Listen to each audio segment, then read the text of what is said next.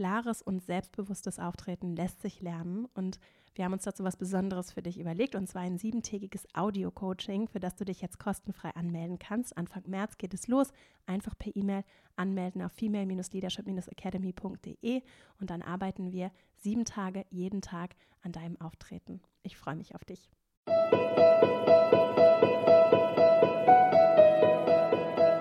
Hallo und herzlich willkommen zum Female Leadership Podcast.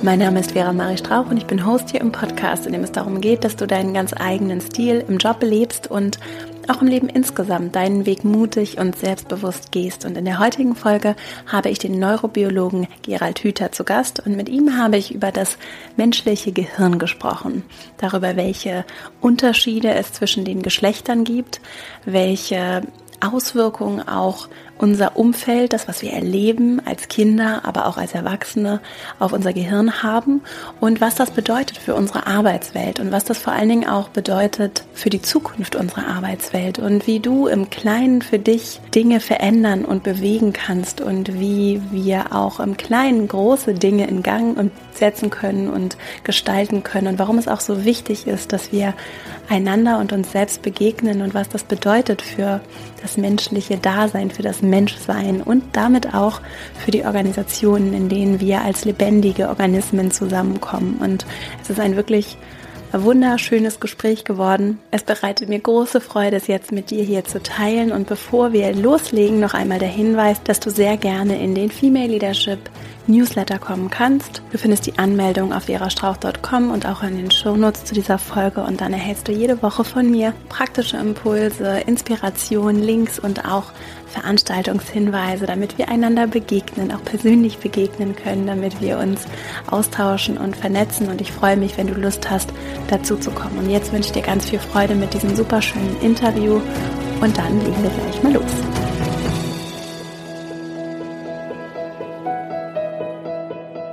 Heute zu Gast im Podcast ist Gerald Hüther, Neurobiologe und Autor. Und äh, wir werden heute über das Thema neues Arbeiten, die Zukunft auch des Arbeitens und die Hintergründe des Gehirns in Bezug darauf sprechen. Und ich äh, freue mich sehr auf das Gespräch. Herzlich willkommen im Podcast, Herr Hüther. Hallo, freut mich sehr, dass es geklappt hat. Sehr schön. Bevor wir zu der Zukunft des Arbeitens kommen und auch vor allen Dingen über Ihr großartiges Buch Würde, was uns stark macht als Einzelne und als Gesellschaft, bevor wir zu diesem Buch und dem Thema kommen, möchte ich gerne, da wir hier auch im Female Leadership Podcast sind, über das Gehirn sprechen und über die Unterschiede zwischen Mann und Frau. Dazu gibt es ja sehr viele Meinungen und Haltungen und auch scheinbare Fakten. Und jetzt wäre meine Frage so zum Einstieg an Sie als Experte. Was sagt denn die Wissenschaft dazu? Gibt es Unterschiede zwischen den Gehirnen von Mann und Frau? Und wenn ja, sind die entstanden durch Sozialisierung oder sind, ist das etwas Angeborenes? Das ist eine der spannendsten Fragen und diese ganze gegenwärtige Gender-Diskussion verdient es ja auch, dass man ab und zu mal diese biologischen Grundlagen zurückverfolgt. Mhm. Und an dem Umstand, dass wir uns, Männer und Frauen, dass wir uns genetisch unterscheiden, also biologisch, an dem kann man ja nicht rütteln. Ja. Das ist so die Grundlage für alles Weitere. Ja. Äh, Männer haben nur ein X-Chromosom. Mhm. Das zweite X haben sie nicht, das ist ein Y. Und das ist, wer das jemals auf so einem Bild gesehen hat von so einem Rasterelektronenmikroskop, das ist ein Kümmerling. Da steht fast nichts drauf. Ja. Auf dem X-Chromosom steht sehr viel und wenn da irgendwas nicht stimmt, sind Männer sozusagen, nennen wir es richtig, sind männliche Zellen mhm. des Körpers aufgeschmissen. Mhm. Kein Ersatzrad dabei, sozusagen. Mhm. Frauen haben zwei X. Und wenn auf dem einen X-Chromosom irgendwas nicht funktioniert, nehmen sie das andere. So, das heißt, die Natur, dürfen wir das vielleicht jetzt einfach so sagen, die Natur schickt die Männer mit einem Handicap in die Welt. Das hat Konsequenzen, das wissen viele Hebammen, dass äh, männliche Föten schneller absterben als weibliche, wenn es der Mutter während der Schwangerschaft nicht gut geht. Äh, Mädchen schaffen es meist noch, die Jungs nicht. Mhm. Das führt so weit, dass man in dieser ehemaligen DDR, als die immer noch alles gut statistisch äh, verfolgt haben, festgestellt hat, dass durch diese Wendewirren, die auch eine starke psychische Belastung für viele Frauen damals waren, dass das dazu geführt hat, dass nicht nur die Geburtenrate als Ganzes abgesackt ist, sondern die Jungs hat es stärker getroffen als die Mädchen. Das mhm. heißt, selbst unter solchen Einflüssen leidet dann die Überlebensfähigkeit mhm. äh, der Jungs und dann wird plötzlich klar, was wir hier vor uns haben, Männer. Männer sind schon äh, vorgeburtlich äh, das schwächere Geschlecht, mhm. konstitutionell. Mhm. Und das hat ein paar Konsequenzen. Also na, man kann ja noch schnell das mit dem X-Chromosom und dem Y-Chromosom durchgehen. Während der Embryonalentwicklung wird zunächst erstmal auch beim männlichen Geschlecht ein weibliches Genital angelegt und dann wird das Y-Chromosom eingeschaltet und das führt dazu, dass dieses an, diese Anlage des weiblichen Genitals umgebaut wird in ein männliches und dabei entstehen dann auch die Hoden und die, produ die produzieren Testosteron und dieses Testosteron erreicht natürlich auch nicht nur den ganzen Körper, auch das Gehirn mhm. und hat dort Wirkungen, klar. Das beschleunigt manche Prozesse, manche werden langsamer. Keiner weiß ganz genau, was es macht, aber am Ende kommt ein Kind mit einem Hirn raus, was in Testosteron gebadet ist. Ja. Und mhm. das, der Mädchen hat das nicht in dieser Weise. Und deshalb sind Jungs anders von Anfang an, also man könnte sagen schwächer, suchen mehr nach Halt, mhm. aber haben eine sehr große Trompete. Mhm. So dass sie diese Halsohr dann auch sehr intensiv und sehr aktiv betreiben. Mhm. Und ansonsten, und das müsste dann auch uns allen klar sein, ansonsten ist ja die genetische Ausstattung von Männern und Frauen gleich. Also wenn Männer ein anderes Hirn haben, dann muss das an dem Testosteron liegen. Und das wiederum liegt an diesem blöden Y-Chromosom. Mhm. Und, äh, und das Testosteron beeinflusst aber die Hirnentwicklung. Dadurch kommt man schon mit einem anderen Hirn zur Welt und dann wächst man eben in diese Welt ja. als Junge oder als Mädchen hinein. Und ja, klar, äh, dann versucht man sich da zurechtzufinden. Und was man schön beobachten kann, ist, dass die Jungs generell, also wir reden jetzt über Durchschnitt, die suchen mehr nach Halt. Mhm. Also die gehen nicht so sehr in den Augenkontakt, sondern die gucken ständig so im Raum rum mhm. und versuchen sich zu orientieren. Das führt dann dazu, dass im Hirn die Bereiche, die man so braucht, um sich räumlich zu orientieren, im Durchschnitt bei den Jungs etwas stärker entwickelt werden. Und das wiederum hat dann zur Folge, dass da so komische Bücher auf dem Markt sind, die da erklären, warum Männer besser rückwärts einpacken können. Mhm. So, und jetzt haben wir eine eigentlich viel schönere Erklärung. Das ist eben deren Strategie mit ihrer angeborenen konstitutionellen Schwäche zurechtzukommen. Und genauso ist es mit dem anderen Phänomen, was auch alle Eltern kennen. Jungs suchen ständig nach Halt und haben eine irrsinnige Affinität im Durchschnitt für alles, was groß und stark aussieht. Mhm. Also Saurier. Früher waren es Panzer, ah. Feuerwehrautos und die Polizei und jeder, der Macht hat und starke Männer sowieso. Und dann orientieren die sich an diesen dicken Dingern. Mit dem Ergebnis, dass sie Verhaltensweisen entwickeln, und die werden ja dann im Hirn verankert, die diesen Vorbildern dann auch ein bisschen abgeguckt sind. Mhm. Und damit erübrigt sich jetzt eigentlich die Frage, wie, ob Männer und Frauen gleich sind. Nein, sind sie nicht. Mhm. Und zwar von Anfang an. Und natürlich kann man jetzt versuchen, Jungs so groß zu ziehen, dass die wie Mädchen werden. Mhm. Auch dafür ist das menschliche Hirn formbar genug. Aber ich weiß nicht, ob das wirklich sinnvoll wäre, so etwas zu versuchen. Was wir ja brauchen, ist ja nicht Gleichheit zwischen mhm. Mann und Frau, sondern Chancengleichheit. Das ist was völlig Verschiedenes. Also die sollen gleiche Chancen haben, sich in mhm. unserer Gesellschaft ihren Platz zu suchen, aber mhm. doch nicht immer auf demselben Sessel. Ja, das Interessante, da würde ich gerne einhaken, ist, Gleichheit, die Frage ist, ob durch zu große Stereotype, die dann, also das eine ist ja so vielleicht so eine natürliche Tendenz, mich dann nach was Großem, Starken zu orientieren oder eher auf andere Menschen äh, einzugehen. Wenn das dann so befeuert wird von außen durch, durch so Boxen von, du bist jetzt Prinzessin, die leichte Fee, die irgendwie durch den Raum schwebt und du bist hier der große Pirat, der sein Leben in die Hand nimmt und den Schatz findet und äh, nicht weint und keine Gefühlszeit, ob das nicht gerade dazu führt, dass es dann auch nichts dazwischen gibt. Dass diese die Nuancen Antwort, die Antwort ist eigentlich nicht, dass wir versuchen müssten, diese Lebenswelten und damit die Orientierungen der Jungs und der Mädchen gleich zu machen, sondern was wir machen müssten, wir müssten versuchen, Jungs wie auch Mädchen die so viel Halt wie möglich zu geben, damit die sie selber werden können. Ja. Äh, Der, der Junge sucht ja nur nach irgendwas, was die Gesellschaft dann anbietet, weil er nach Halt sucht. Ja. Wenn er jetzt wirklich sehr viel Halt hätte in sich selbst, Ja. dann bräuchte der ja nicht zu suchen, dann nimmt er auch nicht die Angebote, die ihm da irgend so ein Supermax da anbietet. Ja. Und für die Mädchen gilt das nebenbei gesagt natürlich Genau. auch. Und dann können wir die Frage stellen, was ist denn das, was einem Jungen, also einem Kind, Einem Kind. beim Heranwachsen hilft, äh, seine Kraft zu entfalten oder wie ich das gerne nenne, die in ihm angelegten Talente und Begabungen zu entfalten und das Gefühl zu haben, dass, dass es äh, sozusagen die Welt aus den Angeln heben kann. Ja. Was ist das, was Kinder dazu bringt, dass die ihre angeborene Entdeckerfreude und, und Gestaltungslust äh, nicht verlieren? Mhm.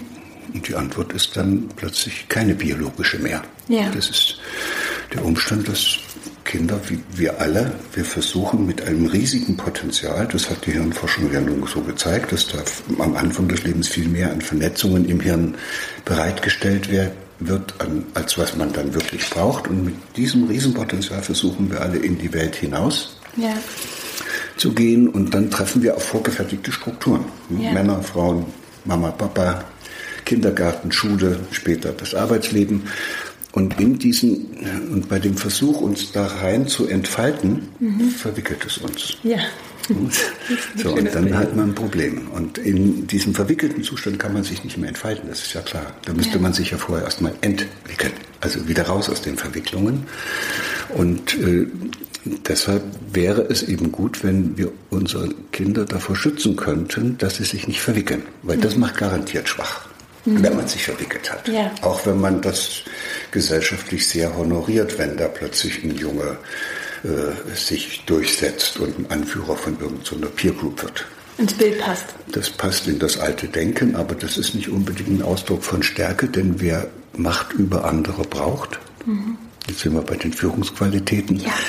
der zeichnet sich ja nicht dadurch aus, dass er stark ist, sondern der ist bedürftig. Ja. So. Und jetzt die Frage, wie wird man bedürftig?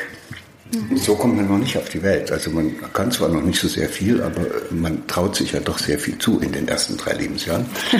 Und die Antwort heißt, und damit sind wir bei diesem Würdebuch, man wird zum Objekt gemacht.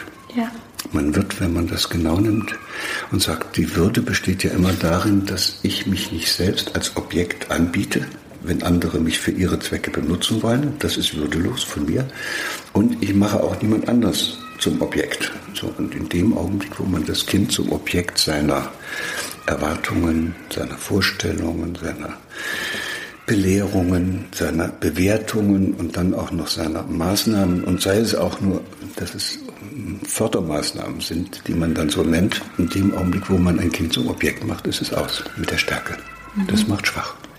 Und dann bleibt dem Kind in dieser Not, und das ist große Not, weil dann die beiden Grundbedürfnisse eines Kindes ja gleichzeitig verletzt werden. Nebenbei können wir das als Erwachs- als Erwachsene ja auch noch spüren. Ja. Wenn wir von anderen, wie das heute heißt, gedisst oder gemobbt werden, tut das deshalb weh, weil unser Bedürfnis, mit denen verbunden zu sein, dadurch verletzt wird. Und die zeigen uns, du hast mit uns nichts zu suchen. Und gleichzeitig wird auch unser Bedürfnis verletzt, irgendwie autonom und kompetent zu sein. Also wir wollen ja zeigen, dass wir was drauf haben. Und wenn uns dauernd dann jemand zum Objekt seiner Belehrung macht, ist das nicht so, dass man das Gefühl hat, dass man äh, so gesehen wird. Und Ja. deshalb erlebt ein Kind diese Verletzungen, wenn es zum Objekt gemacht wird und muss eine Lösung dafür finden. Und eine der einfachsten Lösungen ist, dass es das einfach selbst auch so genauso macht, wie der Erwachsene das macht. Also du machst mich zum Objekt, ich mach dich auch zum Objekt. Und es sieht dann so komisch, da gibt sind da so komische Sätze wie blöde Mama. Ja. ne? Oder doofer Lehrer oder Ja. bescheuerter Chef. So, das, zieht, das zieht sich dann oftmals durchs ganze Leben, dass man immer andere zum Objekt macht. Manche erlernen das besonders gut und machen das nicht nur mit Worten, sondern auch mit Taten und finden dann viele Tricks und Möglichkeiten, wie sie andere vor ihren Karren spannen. Das sind dann unsere Führungskräfte in der patriarchalen Wirtschaft. Und, äh, und manche, das trifft dann vielleicht auch häufiger Frauen, manche bringen das nicht fertig, anders so für sich selbst zu benutzen. Und dann machen die sich selbst zum Objekt. Das geht auch. Wenn einer zu mir sagt, du bist doch doof, dann sage ich, ja, klar bin ich doof. Bin doof ja. Ich bin kann, ich kann nichts, kann kein Mathe.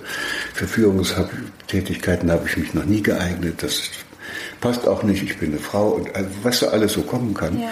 Und das sind Selbstzuschreibungen, in denen man sich selbst zum Objekt macht. Ja. Und wenn dann einer kommt und sagt, du kannst aber gar kein, dein Mathe ist aber nicht so dolle, dann sagt man, ja, weiß ich doch, das tut dann nicht mehr weh. Ja. Macht einen, jemand zum Objekt seiner Bewertung und es schnatzt nicht mehr. Man hat eine Lösung gefunden. Ja. Und die schlimmste Lösung, die dann damit verbunden ist, ist eigentlich die, dass man, egal wie man sich da entscheidet, man kann ja mit der eigenen Entdeckerfreude und dieser Gestaltungslust dann gar nichts anfangen, wenn man mhm. so in den Sack gesteckt wird. Ja. Und, und das tut dann natürlich weh und aus diesem Schmerz kommt man eigentlich nur raus, indem man seine eigene Entdeckerfreude und Gestaltungslust bekämpft. Das ist eine Lösung. Ich kann also versuchen, keine Freude mehr am Entdecken zu haben. Mhm. Dann kann ich Mathe lernen, wenn mir einer sagt, ich hätte jetzt Mathe zu lernen. Ja. Ich kann meine eigene Gestaltungslust, die sich normalerweise im, im Spiel und im spielerischen Ausprobieren dessen, was geht, offenbart, die kann ich dann unterdrücken und dann mache ich das, was mir einer sagt, anstatt dass ich äh, spielerisch und kreativ irgendwas gestalte. Ja. Und das kann bei manchen Menschen sehr weit gehen. Das ist dann regelrecht eine hemmende Verschaltung im Hirn, die sich über diese Netzwerke legt, die man sich sozusagen selbst ins Hirn baut damit diese Freude am Entdecken und am Gestalten nicht mehr hochkommt. Und wenn das einmal richtig passiert ist, dann ist das für den Rest des Lebens drin. Das ist also, dann hat man sich richtig gut verwickelt. Und dann Lässt sich das man, nicht wieder zurückdrehen? Ja, deshalb sind wir ja hier beisammen. Okay, dann, bräuchte man, dann bräuchte man eine Möglichkeit, dass man sich jetzt wieder rauswickelt aus ja. diesem Selbstzuschreibungen, aus diesen Rollen, in die man da gegangen ist, oder aus diesen Hemmungen, die man oder Unterdrückungen der eigenen Freude am Entdecken und Gestalten. Da einem das ja aber von anderen angetan worden ist, ja. alleine kommt ja kein Kind auf so eine Idee, ja. äh, lässt sich das wohl auch nur mit Hilfe anderer wieder erlösen. Ja.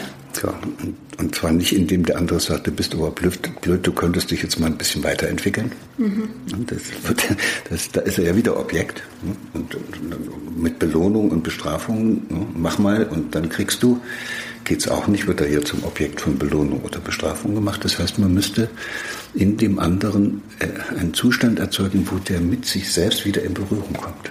Ja. ja. Mit dem kleinen Jungen, der er damals war, bevor er sich verwickelt hat. Oder mit dem kleinen Mädchen, was ja. da mal vorher da war. Und dies ist eine interessante Frage. Wie bringt man Menschen in eine Situation, wo die anfangen, wieder mit sich selbst in Berührung zu kommen? Ja.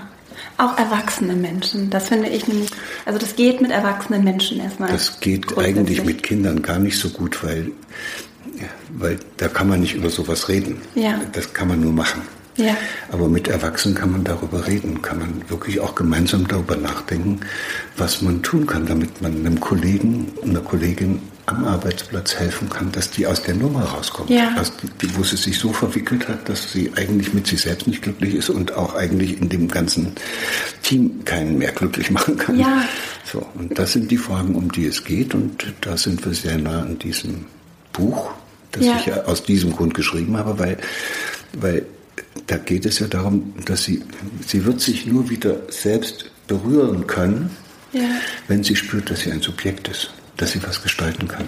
Wenn sie aus diesen, äh, aus diesen Verletzungen herausfindet und sagt, eigentlich kann ich ja doch was gestalten und dazu braucht sie andere, die sie dazu einladen, ermutigen, inspirieren, und dass sie sich nicht mehr als Objekt zur Verfügung stellt. Fertig. Und das finde ich sehr interessant vor dem Hintergrund, dass ich würde mal vermuten, die meisten Menschen, die vielleicht auch schon etwas länger im Arbeitsleben sind, sich ja vollkommen von ihrer Freude zu spielen verabschiedet haben, also so meine subjektive Wahrnehmung. Und dass, dass solche Mechanismen, wie Sie sie gerade geschildert haben, von Belohnung und Bestrafung so tief als, also in allem, was gelebt wird, in der beruflich akzeptierten Praxis von, wir, wir stempeln, also Menschen müssen sich ein- und ausstempeln, weil man ihnen nicht vertraut, dass sie, sie werden kontrolliert, ob sie an ihrem Arbeitsplatz sind und anwesend sind. Wir bekommen variable Gehälter, damit wir, wenn wir besonders gut sind, dann werden wir belohnt. Also an so vielen Stellen beobachte ich genau dieses, wir werden zum Objekt gemacht. Und ich finde die Frage sehr spannend, wie wir es schaffen, genau das, was Sie gerade gefragt haben, zu tun, in dem Kontext davon, dass der Großteil der Menschen in diesem System groß geworden ist, heute arbeitet und davon ausgeht, dass das alles so vollkommen richtig ist und dass es so zu sein hat, weil wir das ja schon immer so gemacht haben und man macht das ja so. Das ist der Grund, weshalb ich diese Akademie aufgebaut habe. Das ist eine gemeinnützige Genossenschaft und wir versuchen Teams, also Gemeinschaften dabei zu helfen, eine Art des Umgangs miteinander zu entwickeln, die dazu führt, dass keiner den anderen mehr zum Objekt macht. Mhm. Das geht. Mhm. Und das geht aber nicht, indem man Trainingskurse macht. Ja. Oder gewaltfreie Kommunikation und viele Bücher liest und Vorträge hört und Seminare. Das ist ja alles immer wieder so, dass man sich das dann sozusagen nur von außen reinzieht. Ja. Das müsste also von innen kommen. Und das, was sehr interessant ist in diesem Kontext, ist, dass wenn es einem Team gelingt, ein gemeinsames Anliegen zu finden und sich das dann auch mal bewusst zu machen, mhm. äh, weshalb sie eigentlich gemeinsam unterwegs sind und wofür. Mhm dass in dem Augenblick, wo Sie ein solches gemeinsames Anliegen finden, was jedem einzelnen Mitglied dieses Teams gleichermaßen am Herzen liegt, mhm. dann können die ja dieses Anliegen nur erreichen, indem sie dem anderen helfen, es auch so gut wie möglich mhm. zu schaffen, dass der andere oder die andere sich auch einbringt. Mhm. Und plötzlich wandelt sich ein Team von einer von einem zusammengewürfelten Haufen von Besitzstandwahrern oder was immer die da sind, in, ein, in eine Gemeinschaft, wo einer dem anderen hilft, in die Kraft zu kommen. Und dann verwandelt sich der Einzelne vom Objekt zum Subjekt. Und dann mhm. fangen die Leute an, nicht mehr Beziehungen zueinander zu haben. Mhm. Weil das, wenn ein so Vater seinen Sohn ohrfeigt, ist auch eine Beziehung. Mhm aber eine Objektbeziehung, mhm. sondern die fangen an, einander zu begegnen. Das ist jetzt ein sehr schönes deutsches Wort. Ja. Begegnen kann ich einem anderen nur als Subjekt, nicht als Objekt. Ja. Also zu meinem Auto kann ich eine Beziehung haben, aber meinem Auto kann ich nicht begegnen, weil es mir nicht zurückbegegnet. Mhm. Und das gilt jetzt nebenbei gesagt für alle Maschinen. Wir sind im digitalen Zeitalter. Mhm. Eine Maschine kann mir nicht begegnen, so sehr die sich auch in diesen Programmieranstalten Mühe geben, die Maschinen so zu gestalten, dass ich die Illusion habe, sie redet mit mir und sie wüsste, was ich brauche. Ja. Es ist alles Fake. Es ist alles nur gemacht, damit ich verführt werde. Mhm. Zu glauben, das sei jemand, mit dem ich in eine persönliche Begegnung kommen könne. Und das ist dann ein interessantes Thema, weil da sind wir plötzlich an einer völlig neuen Frage. Alle Herrschaftsstrukturen vergangener Zeiten sind darauf gegründet worden, dass Leute unterdrückt worden sind. Ja. Also zum Objekt im Sinne von Peitsche. Mhm. Jetzt ist das auf einmal eine neue Dimension und eine neue Qualität, die da entstanden ist und offenbar auch eine ganz andere Strategie, die da von den Herrschenden verfolgt wird. Jetzt macht man das nicht mehr, indem man die diejenigen, die man benutzen will, unterdrückt, sondern jetzt verführt man die einfach. Und dann sind die selber ganz, finden die selber ganz toll, dass das jetzt, also dass es Facebook gibt und dass man das benutzen kann, um da 120 Freunden jeden Tag Guten Tag zu sagen. Mhm. Und wenn man dann sagt, das sind doch aber Verführer und mhm. in Wirklichkeit leben die doch von euch und die nutzen euch aus, die benutzen euch wie Objekte, damit sie möglichst viele Gewinne machen, dann verteidigen die ihre Unterdrücker auch noch. Ja. Weil die Unterdrücker eben in ihren Augen gar keine Unterdrücker mehr sind, sondern ja, Heilsbringer. Ja. Das ist nun wirklich interessant. Mhm. Ne? Und da komme ich an einen interessanten Punkt, nämlich bei der Überlegung, wie Männer und Frauen ihre Unterschiede leben. Mhm. Da hatte ich so ein wunderbares Buch geschrieben, was aber sich unter den Männern nicht sehr gut verbreitet hat. Aber Gott sei Dank gab es sehr viele Frauen, die das ihrem Mann dann auf den Nachttisch gelegt haben. Das hieß Männer, das schwache Geschlecht. Mhm. Und da kann ich ja dann schön zeigen, da hatten wir uns vorhin ja schon darüber unterhalten, dass Männer besonders leicht verführbar sind, weil sie nach Halt suchen, irgendeine bedeutende Rolle zu spielen. Mhm. Also Macht und Einfluss und Geld und Status und so. Das ist das, was den Männern hilft, aus dieser konstitutionellen Schwäche wegen der Ermangelung dieses zweiten X-Chromosoms einigermaßen rauszukommen. Und das mhm. ist in der Vergangenheit bedient worden. Da sind diese, diese hierarchischen Ordnungsstrukturen, die wir Patriarchaten nennen, entstanden. Also die haben dann einen Weg gefunden, sich so zu organisieren und sich gegenseitig so zu helfen, dass die in Macht- und einflussreiche Positionen gekommen sind. Aber man kommt auch in solche Positionen nur, indem man sich selbst ein bisschen verrät. Ja. Und man kommt am schnellsten in solche einflussreichen Positionen, wenn man etwas tut, was eigentlich normale Menschen gar nicht gerne machen. Also wenn man berühmt werden will zum Beispiel, ne, dann könnte es sein, dass man, und dann hat man ja das Gefühl, dass man jetzt ganz wichtig ist. Ja. Nebenbei gesagt, es kommt noch ein Problem dazu, nämlich dass äh, es auch schöne große Umfragen gibt, nach welchem Kriterium Frauen ihre männlichen Partner aussuchen für die Reproduktion.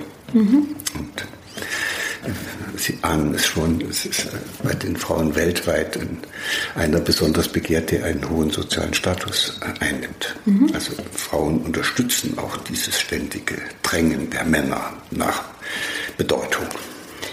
Und dann kommt es eben sehr leicht dazu, dass Männer dann solche bedeutenden Rollen spielen wollen. Und deshalb lassen sie sich dann auch von der Gesellschaft missbrauchen. also die sind, könnte man fast sagen, am stärksten verführbar, weil die am meisten nach Anerkennung lechzen.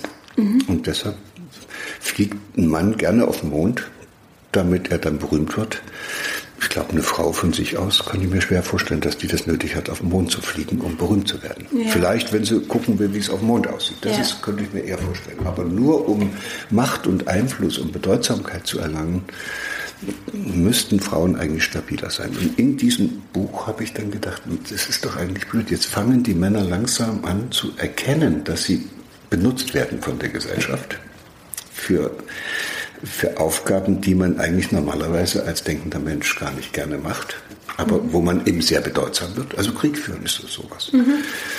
Und jetzt fangen an, die Männer zu verstehen und dieses Theater oder dieses Rollenspiel zu durchschauen. Mhm. Und im selben Augenblick kommen die Frauen hinterhergelaufen und sagen, wir wollen das gleiche Theaterspiel machen wie ihr dieselben Rollen. Wir wollen auch bedeutsam sein. Wir wollen auch auf den Mond fliegen. Wir wollen auch äh, mit zum Bund. Ist das so? Ich, es ist eine Frage. Ich frage mich, ob das jetzt so schlau ist, weil dann hat man manchmal schon das Gefühl, dass auch Frauen genauso bedeutsam wie Männer werden wollen. Und das würde ja heißen, dann wären die Frauen ja genauso bedürftig wie mhm. die Männer, weil es muss niemand bedeutsam sein, also sprich Reichtum, Macht, Einfluss und sowas haben, wenn es ihm, wenn er mit sich zufrieden ist. Und da kommen wir zurück zu dieser Grundfrage, was uns helfen würde, nicht so uns als Bedürftige zu erleben, Jungs wie Mädchen. Ja. Und die Antwort heißt, man hätte irgendwann in der Kindheit mal das Gefühl haben müssen, dass man um seiner selbst willen bedeutsam genug ist. Ja. Und das heißt auf Deutsch, man hätte das erleben müssen, dass man bedingungslos geliebt wird. Ja.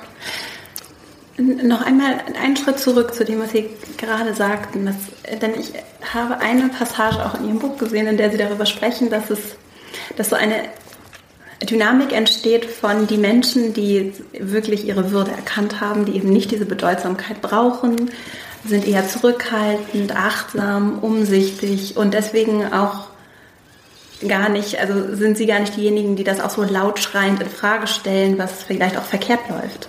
Und das, so habe ich das richtig interpretiert. Das, jemand, ja? Sein, das sind ja. zwei Sachen. Jemand, der seine, es geht ja, Würde heißt es ja, hat jeder.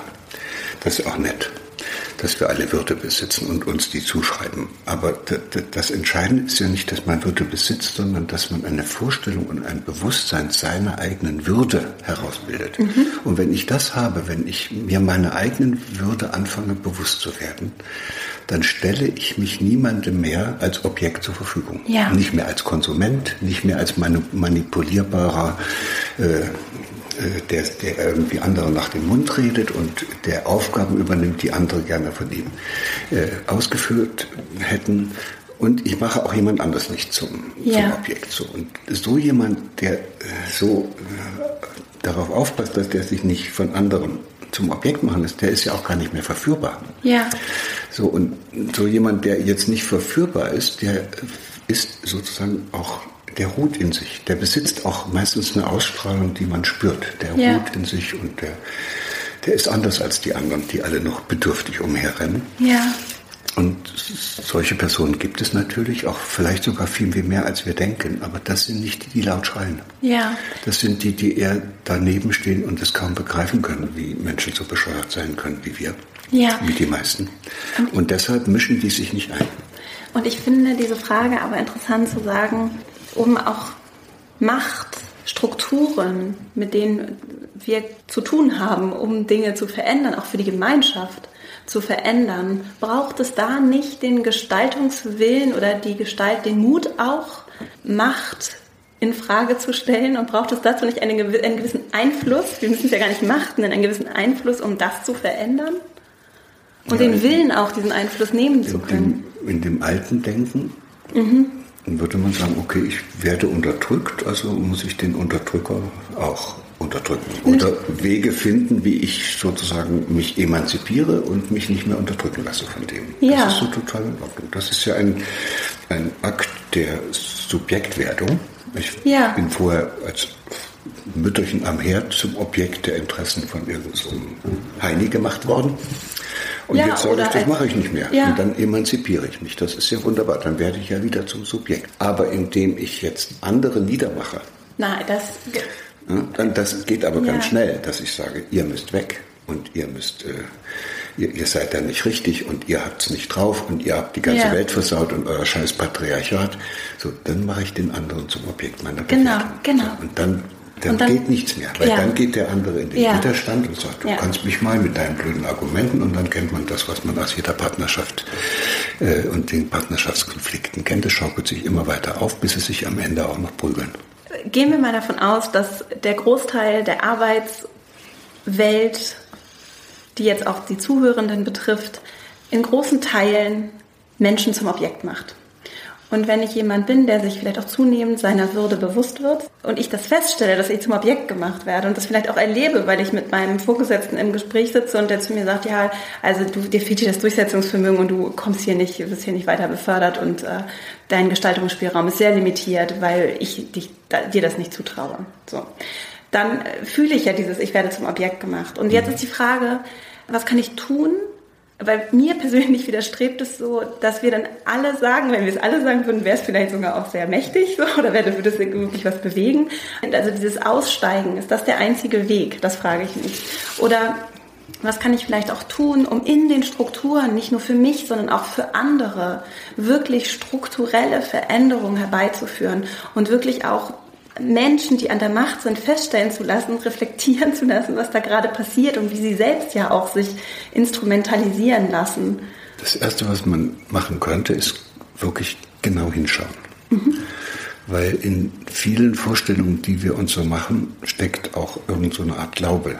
Und viel, was man so in der Vergangenheit erlebt hat und auch von anderen gehört hat, überträgt man dann auf den gegenwärtigen Moment.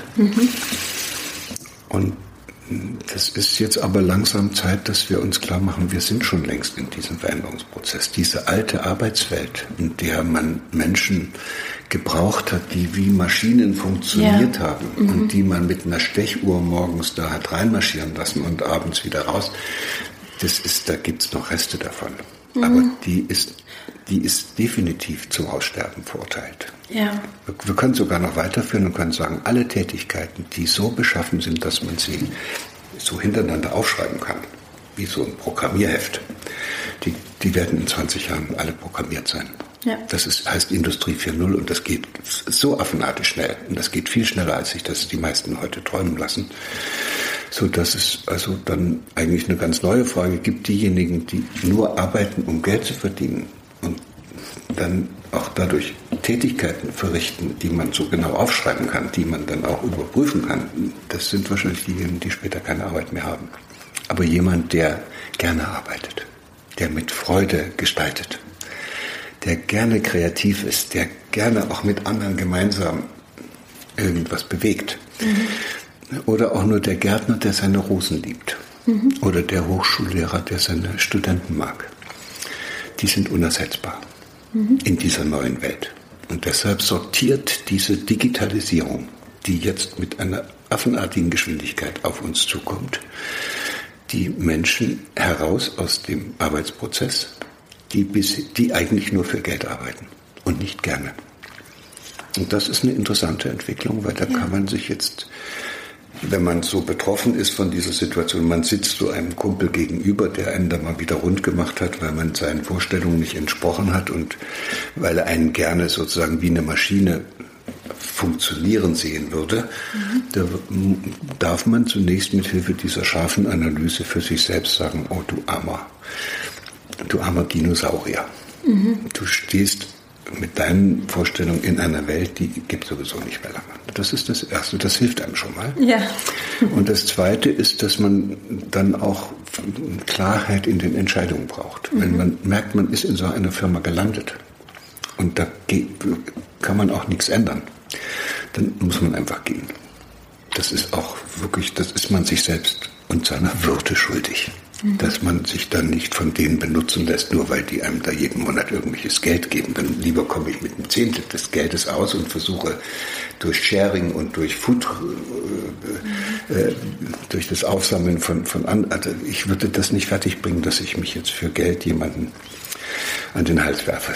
Mhm. Und das Dritte ist, allein ist das alles blöd. Mhm. Und das ist auch schwer zu schaffen. Das ist so, wie wenn so ein, so ein Grasstängel so sich wieder aufrichtet und dann steht er da im Winter, ist er natürlich immer wieder umgepustet. Nee, man muss sich da einfach Verbündete suchen. Ja. Sowohl was den Widerstand betrifft gegen solche altertümlichen Arbeitsmodelle, mhm. aber auch wenn es darum geht, sich gemeinsam auf den Weg zu machen und die einfach links liegen zu lassen. Mhm. Auch wenn man jetzt sagt, wir bauen was anderes auf. Das geht ja alleine gar nicht. Dann müsste man gucken, dass man Gleichgesinnte findet, die auch Lust auf sowas haben, die alle was anderes können und dann gemeinsam ihr Anliegen verwirklichen und sich auf den Weg machen.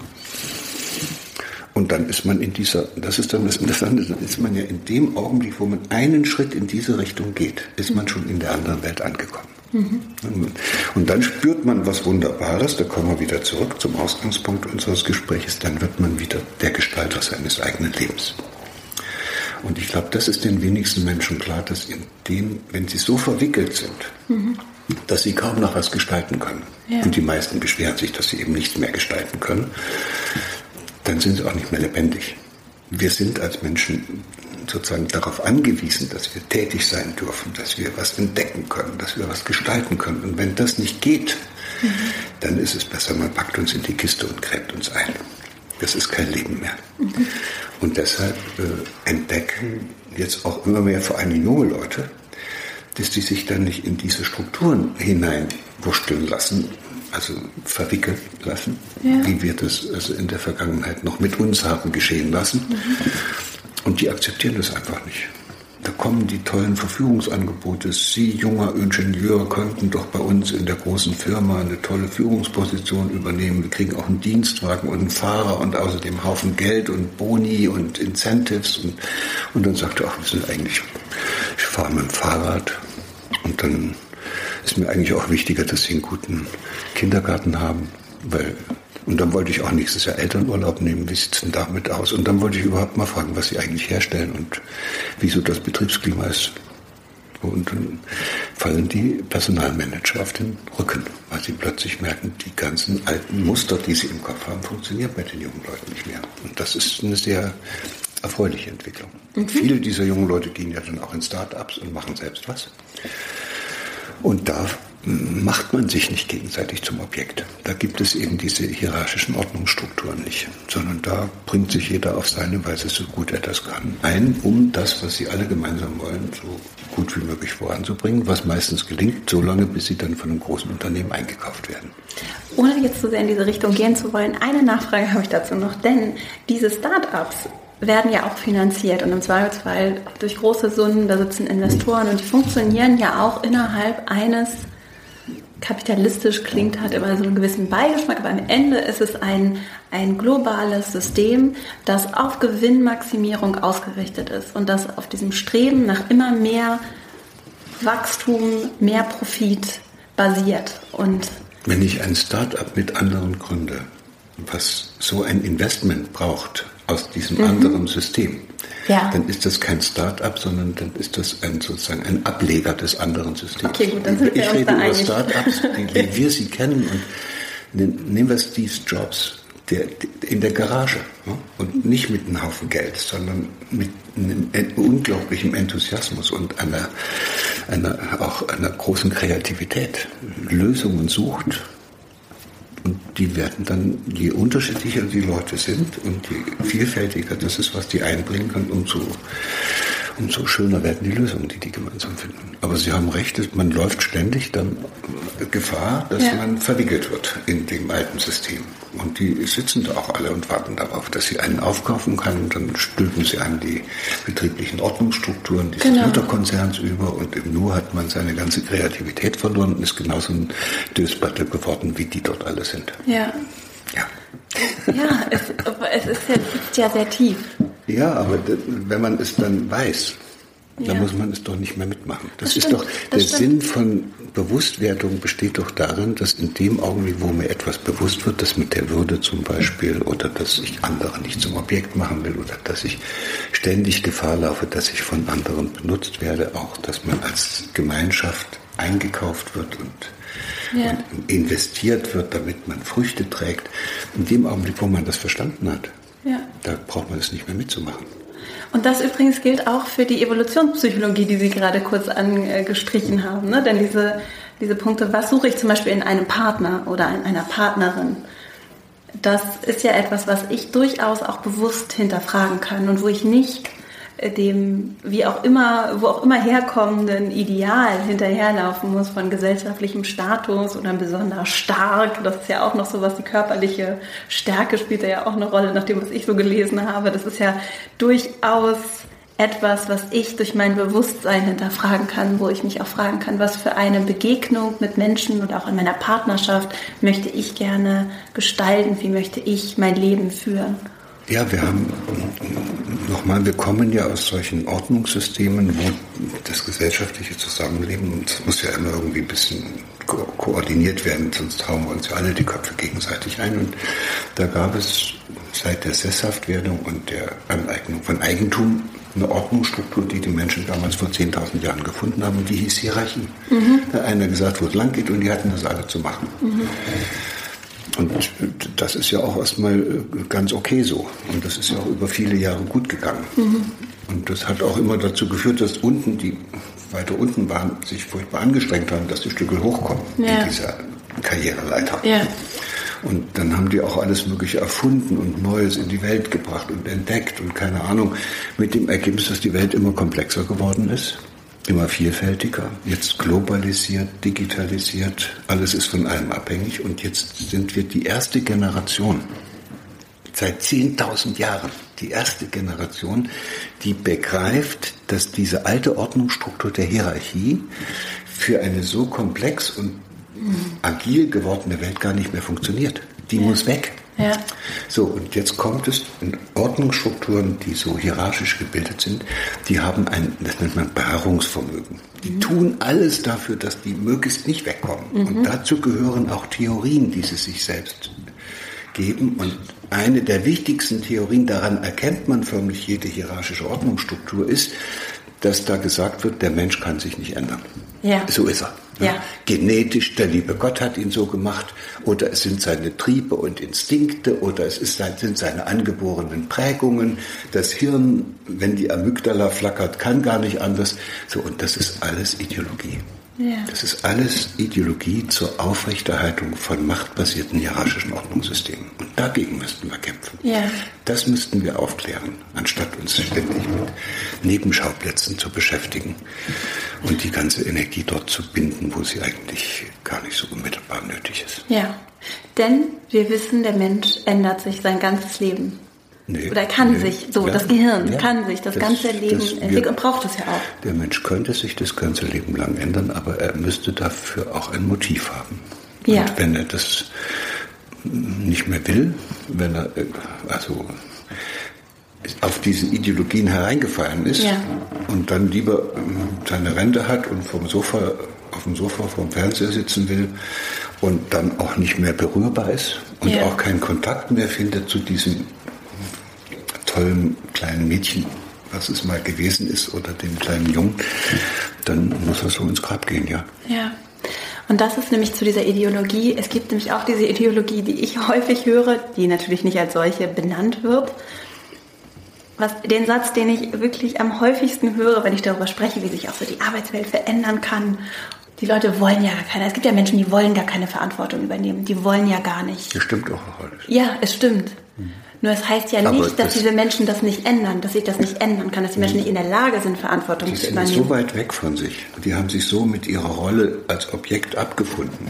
Die haben in sich ihren Gestaltungsdrang und ihre, ihre Freude am Entdecken und am Dazugehören so unterdrückt, dass die kaum noch lebendig sind. Die müssten wiedererweckt werden. ja, und da es geht, dass sie wieder erweckt werden. es geht, aber es geht natürlich nicht so, wie die meisten Menschen heutzutage denken, dass es ginge, weil die Wiedererweckungsversuche, die wir bisher gemacht haben, waren alle behavioristisch. Die waren alle davon ausgegangen, dass Menschen sozusagen konditioniert werden könnten, dass man die mit Belohnung und Bestrafung und so wird das dann komischerweise genannt, extrinsischen Motivationsversuchen, dass man denen auf die Sprünge helfen kann. Aber damit macht man sie ja nur noch immer wieder zum Objekt. Also Ja. tut man genau das, was die dazu gebracht hat, so blöd zu werden, wie sie sind. Und deshalb gibt es nur eine einzige Möglichkeit, dass man wirklich eine Gelegenheit schafft, dass sich so ein, eine Person, die sich so zurückgezogen und sich so aus dem Leben eigentlich auch schon entfernt hat, dass man die in eine Situation bringt, wo die wieder mit sich selbst in Berührung kommt.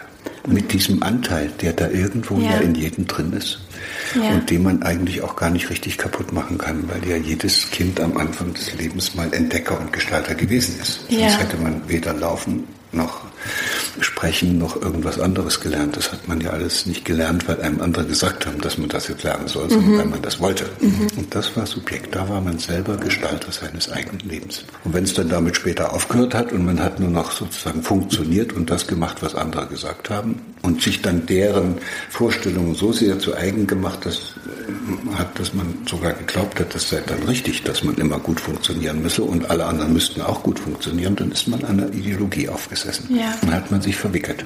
Und wie können wir den Menschen ganz konkret helfen, sich wieder selbst zu entdecken?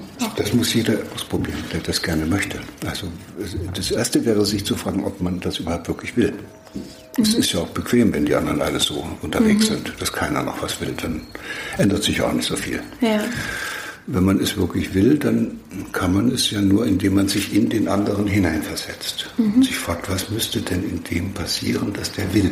Weil wenn er nicht will, geht's nicht. Also es müsste in ihm irgendetwas, eine Stimmung oder ein Gefühl entstehen, dass der plötzlich will, dass der zum Beispiel mit dem Rauchen aufhören will und dass der endlich mal wieder was entdecken will, dass der einfach mal zeigen will, dass er was drauf hat und Ja. dass er auch diese bescheuerte Beziehung, die er mit seiner Partnerin hat, einfach ändern will. Das kann er doch aber nur wollen, wenn in ihm etwas, nennen wir es mal, gärt. Ja. Also mit Gewalt geht's ja nicht, Ja. sondern es muss ja aus ihm heraus quellen. Ja. Und das kann nur dann mm, aus ihm etwas herauskommen, wenn er sowas empfindet, wie dass es ihn ruft. Ja. Oder dass er, äh, wir nennen das das authentische Selbst, dieses, diesen Anteil von sich wiederfindet und in, mit dem in Kontakt kommt, den er über Jahre hinweg zugeschüttet hat. Ja. Und das ist meistens ein, eine ganz tiefe Berührung, die da stattfindet. So, und die erlebt man manchmal in einer Begegnung Ja. mit anderen Menschen, aber das kann auch passieren, dass man einfach in den Wald geht und dann vor einer Rieseneiche stehen bleibt und dann dort niedersinkt und plötzlich derartig berührt ist von dieser Natur. Oder dass man in ein Konzert geht und dann plötzlich mitten im Konzert anfängt zu weinen und, und man spürt, da ist irgendetwas, was man nicht gelebt hat. Ja. Toll, dazu ist Kunst da. Ja. Und dann macht man nicht mehr so weiter wie vorher.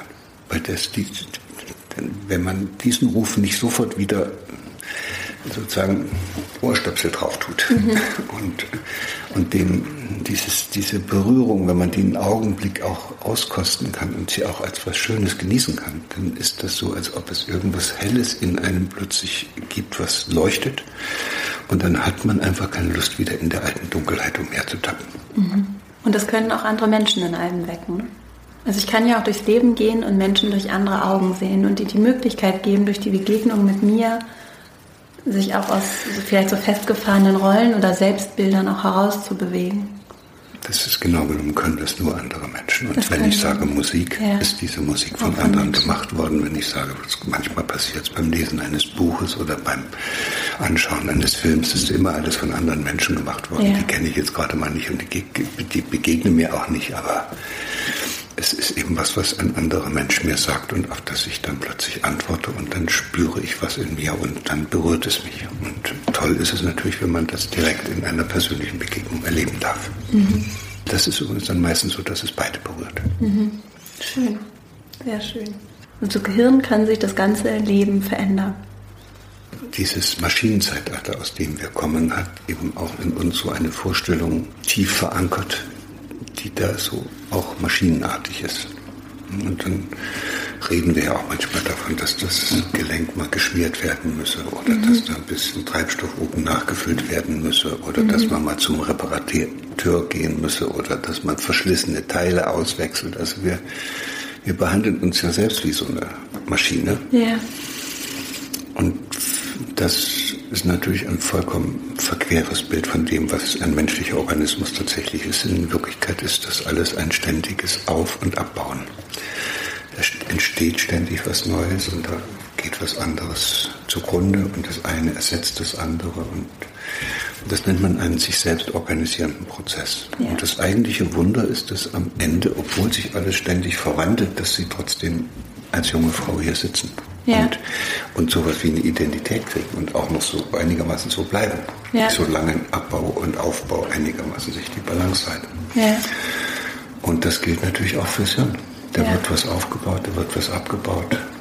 Ja. Da wird was umgebaut. Und dann passt sich das Hirn mit seinen Vernetzungen an das an, wofür es gebraucht wird. Und deshalb ist Neuroplastizität eigentlich die überfälligste Entdeckung gewesen, ja. die die Neurobiologen endlich haben machen können am Ende des 20. Jahrhunderts. Und das war auch allerhöchste Zeit. Ja. Weil vorher hieß das Dogma, das verkabelt sich da oben nach einem genetischen Programm und dann hat man da irgendeine Art von Verkabelei im Hirn, die einen befähigt, entweder auf die Grundschule zu gehen, also auf die Hauptschule, ins Real, in die Realschule oder aufs Gymnasium. Da war man sozusagen genetisch festgelegt. Ja. Und dann hat man ein ganzes Schulsystem mit danach gebaut. Ja, es ist unglaublich. Dass das zu diesen Vorstellungen passte. In Wirklichkeit ist das alles horrender Unsinn. Ja. So, und, und, und, selbst wenn man am Anfang mit einer ungünstigen Startvoraussetzung nicht so schnell bestimmte Dinge lernen kann, dann heißt es doch nicht, dass man das nicht später gut wieder aufholen kann. Und ja. manchmal ist es sogar besser, wenn man es später erst in Ruhe aufholt, als dass man es am Anfang mit einer affenartigen Geschwindigkeit ja. sich aneignet, um dann damit dazustehen und gar nicht zu wissen, was man damit ja. soll. Und diese Neuroplastizität ist die, folgt natürlich einem sehr einfachen Arbeitsprinzip des Gehirns. Das ist auch, das hat man auch im vorigen Jahrhundert nicht so gesehen. Also wenn etwas so formbar ist wie Teig, ne, dass es sich immer wieder verbiegen und verformen lässt. Und so wäre das ja mit dem Hirn. Und es sich dann in Abhängigkeit von den Erfahrungen strukturiert, also dass da Vernetzungen entstehen und am Anfang des Lebens also bevor man auf die Welt kommt, strukturiert sich das Hirn anhand der aus dem eigenen Körper kommenden Signalmuster. Das mhm. ist was ganz Wunderschönes, weil das plötzlich erklärt, dass jedes Kind schon mit einem anderen Hirn zur Welt kommt, weil ja jedes Kind auch einen anderen Körper hat. Mhm. Also zum Beispiel im männlichen oder im weiblichen. Mhm. Das, äh, das Hirn hat sich anhand dessen strukturiert, was in diesem Körper alles abgelaufen ist und was bis zum Hirn vorgedrungen ist, entweder über die Blutversorgung, das wären dann die ganzen Hormone, die vom Körper dann nach oben gelangen, oder über die Nervenverbindungen, diese ankommenden Faserverbindungen aus den einzelnen inneren Organen. Mhm. Und, äh, und dann merkt das Hirn, wie es das organisieren muss, damit das alles ein bisschen funktioniert. Mhm. Und dabei lernt es, Vernetzungen aufzubauen für die Organisation und die Lenkung und Steuerung dieser vielen unterschiedlichen Körperfunktionen. Das ist eigentlich die primäre Aufgabe des Gehirns. Das mhm. ist ja nicht zum Denken da. Mhm. Das soll dazu da sein, dass es aufpasst, dass es insgesamt mit uns nicht so schnell zu Ende geht. Mhm. Und, und später sind es dann die Erfahrungen, die man in dem Familiensystem macht oder in der Schule oder irgendwo, die sind dann eben bedeutsam, die gehen dann unter die Haut, die stabilisieren bestimmte Vernetzungen, die man dann als Lösung findet, um mhm. mit diesen Problemen umzugehen. Und so strukturiert sich das Hirn immer wieder weiter und zwar immer an demselben Prinzip und das heißt Energiesparen. Also mhm. Das hat was mit dem zweiten Hauptsatz der Thermodynamik zu tun und der Art und Weise, wie Selbstorganisationsprozesse in lebenden Systemen überhaupt organisiert werden. Und da geht es immer darum, dass jedes lebende System, also eine Familie, ein Unternehmen, eine ganze Gesellschaft oder auch mein Hirn, ständig versuchen muss, die, die, die Beziehungen seiner Einzelteile so zu organisieren, dass nicht insgesamt zu viel Energie verbraucht Ja. Wenn da zu viel Energie verbraucht wird, bleibt das System abhängig von einer viel zu hohen Energiezufuhr, ja. die es selbst auch gar nicht mehr steuern kann. Und wenn irgendwas passiert, reicht das dann nicht. Und dann zerfliegt das System. Ja. Also Systeme, die nicht genügend Energie sparen, werden immer anfälliger. Und dann der zweite Hauptsatz der Thermodynamik sagt, wenn das nicht ausreicht, was man so hat an Energie, um das Ding zusammenzuhalten, dann fliegt es auseinander und verteilt sich alles wieder im Weltall. Ja. Wunderbar. So, und so versucht das Hirn eben auch immer, also es hört sich komisch an, das Hirn, wir versuchen dann letztlich mit unserem Hirn immer wieder einen Zustand herzustellen, wo möglichst wenig Energie verbraucht wird und den nennen die Hirnforscher Kohärenz. Das ist der, wo alles passt. Mhm. Also vorne und hinten und rechts und links und die Erwartungen äh, dazu dem, was da auch eintritt und das, was man früher erlebt hat, zu dem, was man morgen erleben wird und so weiter. Und am besten ist es dann, wenn man auch noch mit anderen in einer guten Beziehung so zusammenlebt, dass es auch einigermaßen passt. Und falls man dann auch noch Buddhist ist, dann könnte man sogar versuchen, sich kosmisch sozusagen so eingebettet zu fühlen, dass alles passt. Und diesen Zustand nennen wir dann Himmelreich oder Schlafenland oder mhm. Paradies. Mhm. Und damit das Hirn nimmt, das ist der Zustand, wo die wenigste Energie verbraucht wird. Da, wo es am kohärentesten ist, wo es richtig gut passt, mhm. ist der Energieverbrauch am niedrigsten. Mhm. Da möchtest du nun hin und es ist natürlich klar, dass wenn man einen Augenblick nachdenkt, dass es den Zustand gibt, der es den nicht gibt, solange man lebendig ist. Mhm. Das ist ja gerade das Merkmal des Lebendigen, dass es sich immer wieder stören lassen muss. Ja. Und dann kann es lernen, wie das die Störung überwindet. Mhm. Und diesen Zustand, wo alles passt, den erlebt man gerade mal, wenn man eben gestorben ist. Da passt dann alles. Ja. Und davor ist das Leben einfach lebendig. Da passt irgendwas immer nicht. Ja. Und, und dann besteht eigentlich alles, was wir dann das ganze Leben lang machen, darin, dass wir immer wieder inkohärent gewordene Zustände in kohärentere, wo es besser passt, überführen, damit Energie gespart wird. Und wenn man jetzt so eine Lösung gefunden hat, dass irgendwas passt nicht, also die Beziehung zum Chef passt nicht, mhm. vielleicht auch die Beziehung zu mir selbst mhm. passt nicht, dann, und dann finde ich plötzlich, wie es besser passt. Mhm. Dann wird ja Energie frei. Ja. Es passt jetzt viel besser, braucht weniger Energie. Und da wird dann immer im Mittelhirn so ein Bereich aktiviert, der da so Botenstoffe freisetzt, die dazu beitragen, dass die Netzwerke, die man im Hirn benutzt hat, damit man es wieder passend hingekriegt hat, gestärkt und gefestigt werden. Wie Dummer, so ähnlich wirkt das. Mhm. Und jetzt wird plötzlich klar, das Hirn versucht also Energie zu sparen und dabei kommt es auf Lösungen und und was wir uns da im Hirn merken und was dort strukturell verankert wird, sind nicht die Probleme, sondern die Lösungen, die wir finden. Mhm. Das Hirn ent entwickelt sich oder strukturiert sich anhand der von der betreffenden Person gefundenen Lösung mhm. für die Probleme, die das Leben für diese Person bereitgehalten hat. Mhm. Und spätestens an der Stelle wird dann deutlich, wie toll das ist, dass wir alle ganz unterschiedlich sind und dass mhm. es auch so sein muss. Und an der Stelle wird auch deutlich, wie die Neuroplastizität funktioniert. Mhm. Wenn, wenn ich keine Probleme habe, schläft sie ein. Ja. Gibt es ja nichts, wo da nochmal der Dünger rauskommt. Ja.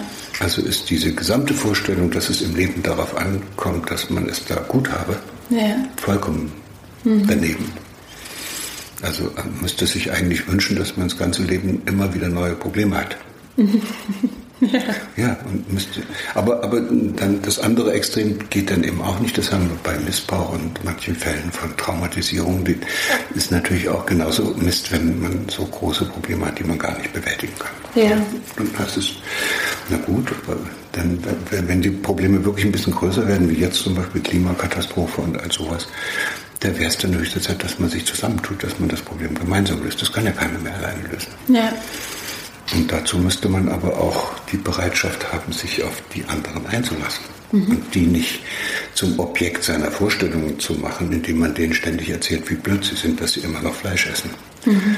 Oder noch mit dem Auto fahren. Mhm. Sondern musste man sie einladen und ermutigen und inspirieren, dass sie irgendwie nochmal mit sich selbst in Berührung kommen und mhm. dass in ihnen der Wunsch wach wird, dass dieses komische Leben, was sie da führen und wo sie so perfekt funktionieren, dass sie allen vorführen können, wie perfekt sie funktionieren, dass sie dieses komische Leben dann für sich selbst eigentlich nicht mehr haben wollen. Mhm. Das kann dann interessant werden. Das werden dann andere Menschen, die anders mit anderen Menschen zusammenleben können ja. und dann verbraucht das System weniger Energie. Ja. Durch die Begegnung mit anderen und das ja, gemeinsame das ist Entwickeln. Sehr interessant, das mache ich manchmal mit diesen Experten für Nachhaltigkeit und auch für die Klimaforschung. Das sind sehr interessante Ansätze. Man kann natürlich versuchen, diese klimatischen Veränderungen dadurch zu reduzieren, dass wir also Strom sparen und äh, und äh, schonender mit unseren natürlichen Ressourcen umgehen. Aber es könnte auch sein, dass die meiste Energie von uns dadurch verpulvert wird, weil wir nicht miteinander zurechtkommen. Ja. Also nur mal, ja. das ja. weiß ja jeder, eine Familie, der es gut geht und die glücklich sind, ja. brauchen ganz wenig Geld. Die brauchen auch ganz wenig Ressourcen. Die brauchen kein großes Auto, kein großes Haus, die müssen niemandem zeigen, wie, wie toll sie sind. Also sind das eigentlich sehr Nachhaltigkeits- wirksame Menschen. Aber Voraussetzung ist, es müsste einem miteinander gut gehen. Das schaffen die wenigsten, weil es in diesen hierarchischen Ordnungsstrukturen, aus denen sie kommen und die bedauerlicherweise ständig von der Schule als. Rekrutierungsanstalt für hierarchiegläubige Menschen immer wieder neu äh, hervorgebracht werden. Also da müsste man dann auch sagen, was können wir denn überhaupt im 21. Jahrhundert noch solche Einrichtungen gebrauchen, wo Kinder daran gewöhnt werden, dass sie das Maul zu halten haben, wenn ihnen jemand sagt, mhm. was sie wie zu lernen haben. Ja. Und da tauchen jetzt immer mehr junge Eltern auf und sagen, das mache ich auch nicht mehr mit. Ja. Das sind die interessanten Umbruchphasen in einer Gesellschaft. Nicht, wenn die alten Säcke endlich darauf kommen, dass sie eine Revolution machen müssen, sondern wenn die Jungen einfach nicht mehr mitmachen. Ja. Und einfach was anderes machen, was die Alten nicht erwarten.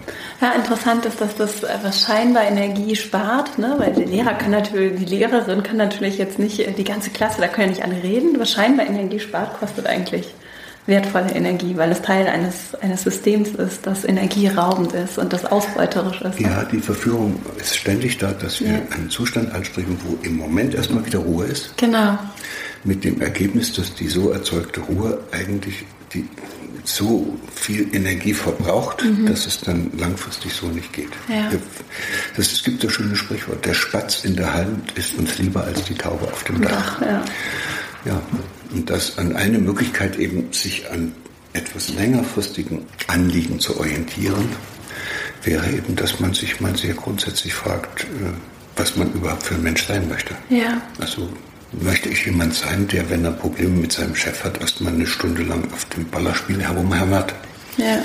Oder der, wenn er keine Frau gefunden hat, dann diese ganzen Porno-Videos sich darunter zieht. Ja. Will ich so einer sein, der das macht oder möchte ich ein anderer sein? Das ist eine spannende Frage, die dann dazu beiträgt, dass man den Spatz in der Hand eigentlich dann doch nicht haben will. Ja. Weil er einfach, er ist einfach, also diese kurzfristige Lösung, die erstmal Befriedigung verschafft, ist am Ende schal.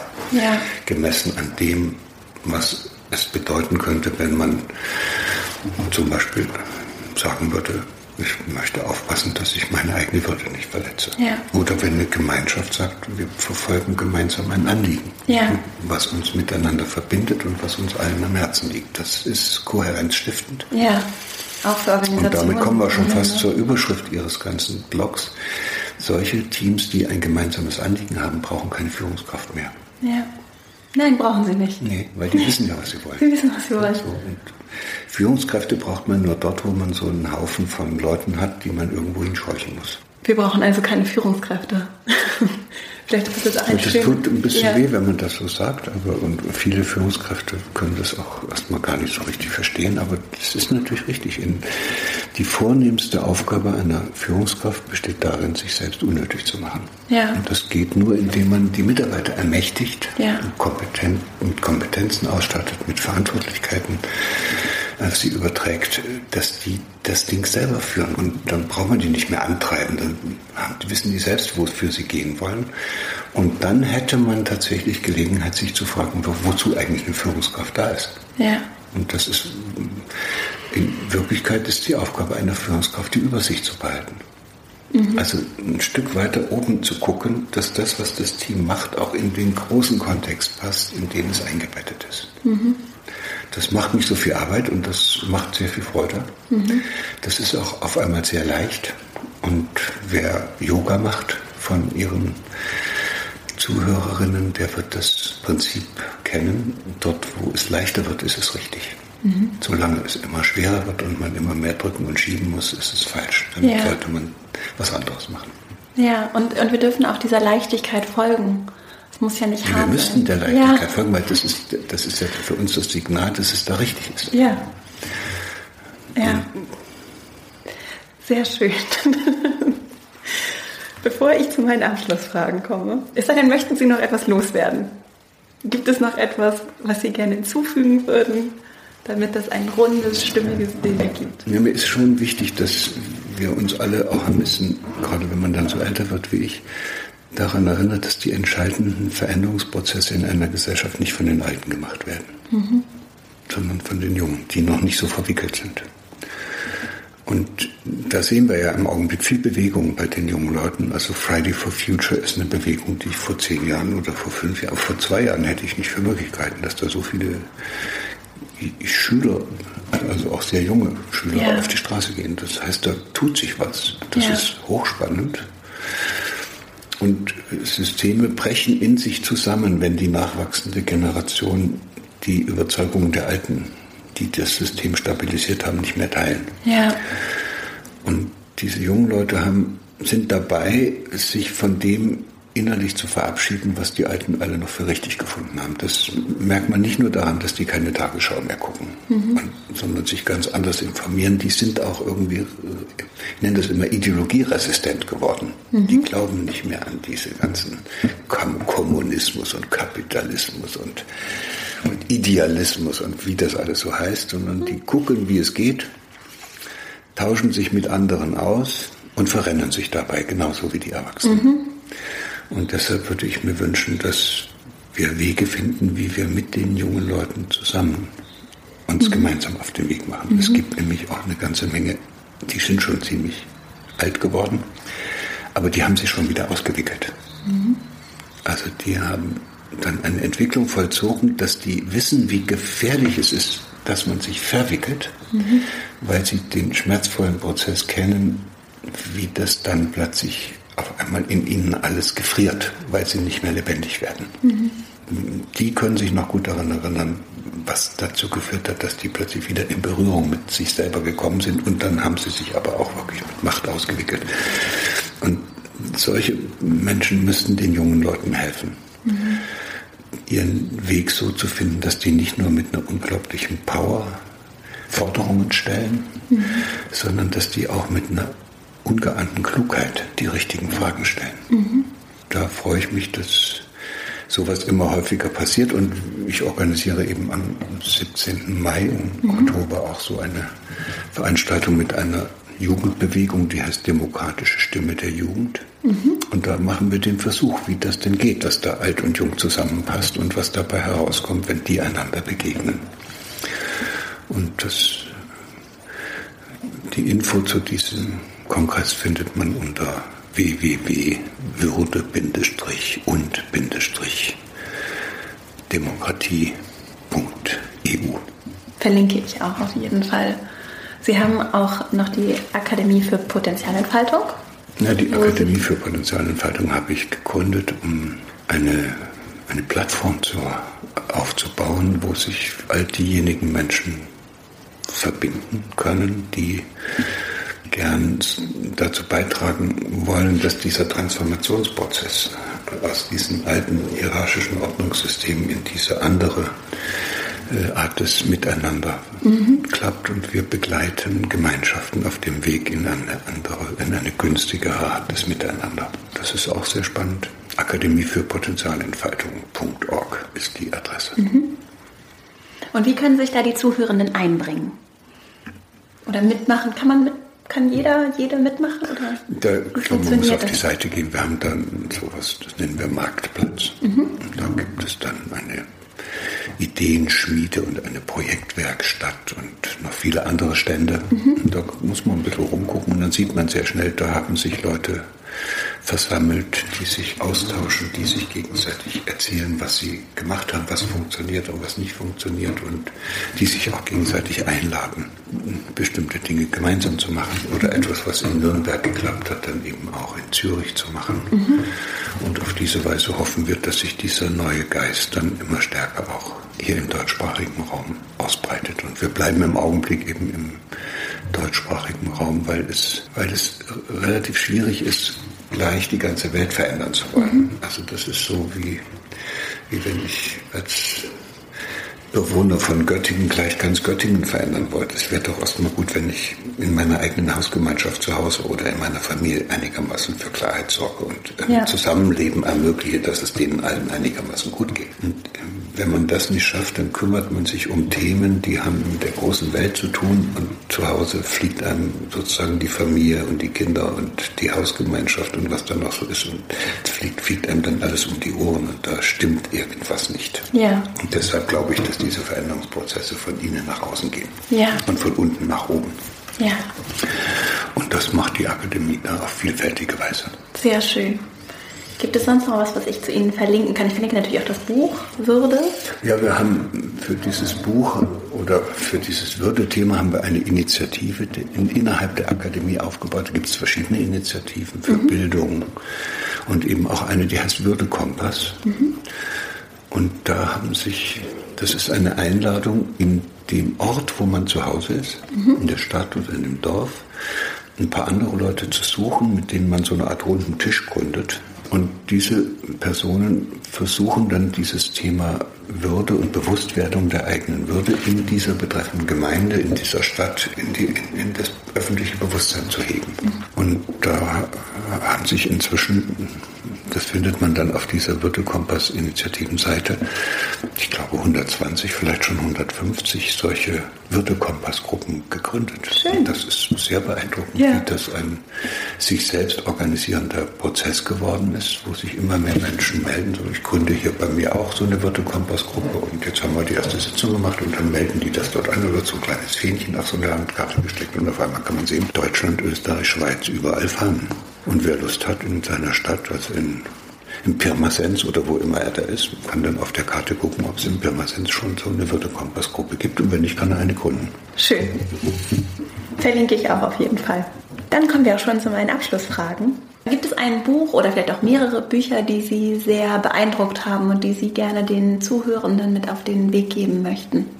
Vor zehn Jahren hätte ich dann noch ein paar Bücher genannt und inzwischen mache ich es nicht mehr, weil das was unglaublich Persönliches ist. Also ich kann das jetzt mal sagen, ich habe mich in Natürlich begleitet mich das, was der Exupéry gemacht hat und der kleine Prinz. Mhm. So, aber das ist nicht so, dass ich das jemandem empfehlen möchte. Ja. Das kann jemand entdecken und wenn es ihn genauso fasziniert, finde ich das auch toll. Aber ich finde nicht, dass jeder das gelesen haben müsste. Mhm. Und so ähnlich geht mir das dann auch mit Hemingway. Ich habe als 16-Jähriger habe ich dieses Der alte Mann und das Meer gelesen. Und das mhm. hat mich so beeindruckt, dass ich das bis heute nicht wieder losgeworden bin. Ich habe das dann auch noch ein paar Mal gelesen. Und trotzdem würde ich das niemandem empfehlen. Weil mhm. es ist eigentlich ein, ein ganz trauriges Buch, wo so ein Fischer rausfährt und mit so einem kleinen Kahn einen Riesenfisch an die Angel kriegt und, und das ist ein Traum, dass er irgendwann mal in seinem Leben so einen Riesenfisch angelt. Und den kriegt er aber natürlich nicht ins Boot, den muss er draußen dranhängen und dann braucht er mehrere Tage, um wieder, weil es ihn so weit abgetrieben hat, wieder zurückzukommen. Und als er dann zu Hause ankommt, ist nur noch Gerippe da von dem Fisch. Mhm. Und die anderen Fische und die Haie oder wer immer da war, das hat es aufgefressen. Und das hat mich eine lange Zeit als Kind sehr bewegt, dass man sich für irgendetwas anstrengen kann und dann hat man es sogar geschafft. Und dann stellt es sich trotzdem nur als ein Gerippe raus. Ja. Ich weiß nicht, wem ich das jetzt empfehlen soll. Ja, wobei auf der anderen Seite denken, entdecken ja Menschen durch sie dann vielleicht auch, wenn es nur ein paar sind, das Buch und es berührt sie auch. Also mhm. na, irgendwie. Aber es ist eben wahrscheinlich passen Bücher in bestimmte Lebenssituationen. Ja. Und dann sind sie unendlich hilfreich. Aber ja es ist nicht nötig, dass wir alle dieselben Bücher lesen. Nein, und gleichzeitig durch, dadurch, ich versuche hier gerade dadurch so Vielfalt zu schaffen, weil es eben sehr unterschiedliche Menschen sind und dadurch unterschiedliche Impulse kommen und nicht für jeden alles das, das Passende ist und trotzdem dieses Entdecken dadurch anders möglich wird, weil ich auf einmal ja, anderen Dingen begegne. Ja. Oder Büchern, die geschaffen wurden von Menschen begegne. Die zweite Frage oder die erste Frage ist es eigentlich, wenn Sie die Möglichkeit hätten, die Welt zu plakatieren mit einer Botschaft. Also ein großes Plakat, das auf der Welt hängt und jeder Mensch kann es in seiner Landessprache morgens beim Verlassen des Hauses lesen. Was, was wäre die Botschaft, die Sie gerne in die Welt senden würden? Ja, sozusagen, wenn ich meinem Impuls folge, würde da draufstehen, kommt zur Vernunft. Aber im selben Augenblick sage ich dann, wozu soll ich das da hinschreiben? Mhm das ist ja schon, mache ich die anderen wieder zum Objekt meiner Bewertungen und Aufforderungen. Mhm. Und deshalb, glaube ich, wird nichts hinschreiben. Nichts hinschreiben. Vielleicht schreibe ich hin, das Leben ist schön. Ja. Sowas. Wird mir besser gefallen, dass einfach der eine oder andere auf die Idee kommt, dass er diesen Tag genießt. Ja. Und das kann manchmal mehr Kraft geben, als den ganzen Tag gegen irgendwelchen Blödsinn anzurennen. Ja, dieser Leichtigkeit zu folgen, mhm. sich das zu erlauben auch. Und dann meine letzte Frage. Wenn Sie einen Ratschlag an Ihr jüngeres Ich geben könnten, was, welcher wäre das? Das verstehen jüngere Menschen überhaupt nicht. Aber es, deshalb ist es so interessant, sich mit Leuten zu unterhalten, die schon ein bisschen älter geworden sind. Und das habe ich auch gedacht. Ich habe immer, als ich jünger war, habe ich immer gedacht, die armen Alten. Und jetzt gehöre ich selbst in diese Kategorie äh, im fortgeschrittenen Lebensalter. Und ich muss ehrlich sagen, das ist eine ziemlich irrige Vorstellung. Den Alten geht es verdammt gut. Mhm. Das ist, ich habe noch nie in meinem Leben mich so frei gefühlt. Mhm. Es war noch nie so toll, dass ich jeden Tag entscheiden kann, was ich machen will. Ja. Ich habe dieses ganze Theater mit den Kindern nicht mehr. Mhm. Das ist ja toll, dass man Kinder hat, aber es ist eben auch schön, wenn die mich besuchen kommen unter uns und dann wieder abfahren nach einer Woche. Ja. Deshalb glaube ich, dass es den meisten älteren Menschen, wenn sie nicht körperliche Gebrechen haben, eigentlich richtig gut geht. Ja. Und wenn man die dann fragt, was würdest du anders machen in, seinem, in deinem Leben, was soll man anders machen, wenn es einem gut geht? Mhm. Also brauche ich mich mit meinem jüngeren Ich gar nicht so lange zu unterhalten. Das war schon alles okay. ja. Äh, und wenn es mal nicht richtig gelaufen ist, war es auch okay. Ja. Da habe ich auch viel gelernt. Auf mhm. alle Fälle ist es am Ende, äh, am Ende ist es gut gewesen, ja. ja. Hätte vielleicht damals mehr Sport machen können. Aber ich weiß auch nicht, ob mir das so viel Spaß gemacht hätte. Ja. Und ob ich heute fitter gewesen wäre, weiß ich auch nicht. Ja. Also, alles okay. okay, prima. Herr Hüter, ich danke Ihnen sehr für Ihre Zeit und dieses wirklich sehr schöne Gespräch und auch für Ihre Arbeit, die mich wirklich auch sehr, sehr berührt hat auf jeden Fall. Und äh, ja, dafür danke ich Ihnen und wünsche Ihnen alles, alles Gute für Ihren weiteren Weg und das, was Sie so in die Welt bringen. Ja. Das habe ich sehr gern gemacht und vielleicht trägt es ja auch dazu bei, dass die ein oder andere Zuhörerin und Zuhörer sind auch Männer dabei. Vor allen Dingen die Zuhörerinnen ein bisschen Verständnis entwickeln für die doch etwas fatale Situation, in die sich ja. die Männer manövriert haben. Ich wünsche allen, die uns zuhören, gutes Gelingen. Vielen Dank. Ich hoffe sehr, dass dir dieses Gespräch gefallen hat, dass es vielleicht auch den einen oder anderen neuen Impuls gegeben hat, der dich erreicht hat oder der dich zum Nachdenken angeregt hat und ich freue mich sehr von dir zu hören, wie es dir gefallen hat. Verbinde dich gerne mit mir auf Instagram at Strauch oder auch auf Xing und LinkedIn findest du mich und komm sehr gerne auch in den Female Leadership Newsletter. Dann erhältst du einmal in der Woche Post von mir und Updates und Hinweise und ich freue mich, wenn du dich vernetzt. Und noch einmal der Hinweis, du bist ganz herzlich auch eingeladen, dich auf der Warteliste für das Female Leadership Programm anzumelden. denn dann erhältst du Updates, wenn die Anmeldung sich öffnet. Es wird auch einen Early Bird Preis geben und in dem vierwöchigen Online-Programm arbeiten wir in einer Gruppe wunderbarer Frauen vor allen Dingen zusammen in deiner persönlichen Entwicklung. Es gibt viele praktische Impulse, Hinweise und vor allen Dingen auch den persönlichen Austausch von uns untereinander zu beruflichen Themen in erster Linie, aber natürlich auch deiner persönlichen Weiterentwicklung. Und wenn du Lust hast, wie gesagt, trag dich auf die Warteliste ein, dann erhältst du alle Updates per E-Mail von mir und erfährst auch, wenn die Anmeldung öffnet. Das Programm startet das nächste Mal am 29. April und wir werden Anfang April die Tore zur Anmeldung wieder öffnen.